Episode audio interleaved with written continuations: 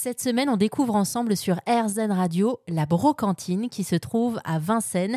Il s'agit d'un tiers-lieu, l'occasion pour moi de demander à Lise, la propriétaire, de nous expliquer ce qu'est, selon elle, un tiers-lieu. Un tiers-lieu, c'est un endroit qui est... euh, En fait, ça devrait peut-être plus s'appeler un milieu, parce qu'en fait... Ouais, c'est pas mal ça. Parce qu'en fait, c'est un, lieu qui est à mi-chemin entre le lieu de vie et le lieu de travail. Euh, au départ, c'est ça la, définition. Euh, Aujourd'hui, dans, la tendance actuelle, un tiers-lieu, c'est un endroit qui est polyvalent, euh, qui, euh, qui a généralement, qui se donne une mission, un, objectif, et qui s'inscrit normalement dans l'économie sociale et solidaire. Quoique, il y ait des tiers-lieux maintenant qui sont des, vraies activités euh, commerciales.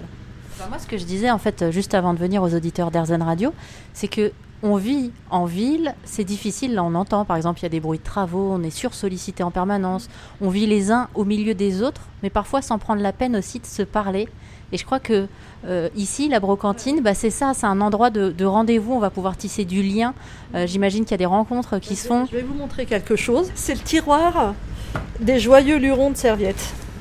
Voilà, donc les, les clients euh, qui, euh, qui viennent euh, manger euh, très régulièrement, en fait, ils forment un, un cercle de, de, de- de fidèles. Et donc, on a créé un groupe WhatsApp qu'on a baptisé les joyeux lurons de serviettes, en référence à ces ronds de serviettes que j'ai fait graver pour eux. Voilà, donc il y a la réserve des serviettes propres ici.